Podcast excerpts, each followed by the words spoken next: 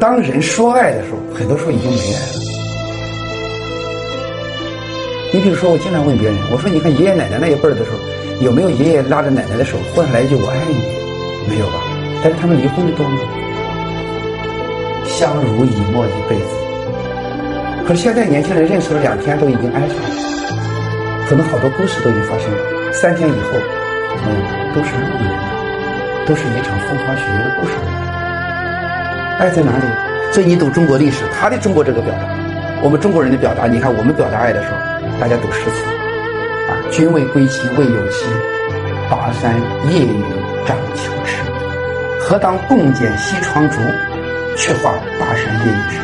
那那么思念的人终于见面了，那不得说多少悄悄话？不是，何当共剪西窗烛，没有说爱与不不谈这些肉麻的话，却话巴山夜雨时，把话题岔。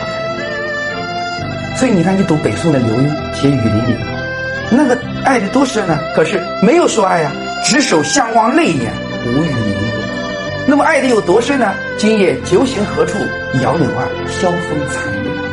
中国人怎么可能套用西方的那一套呢？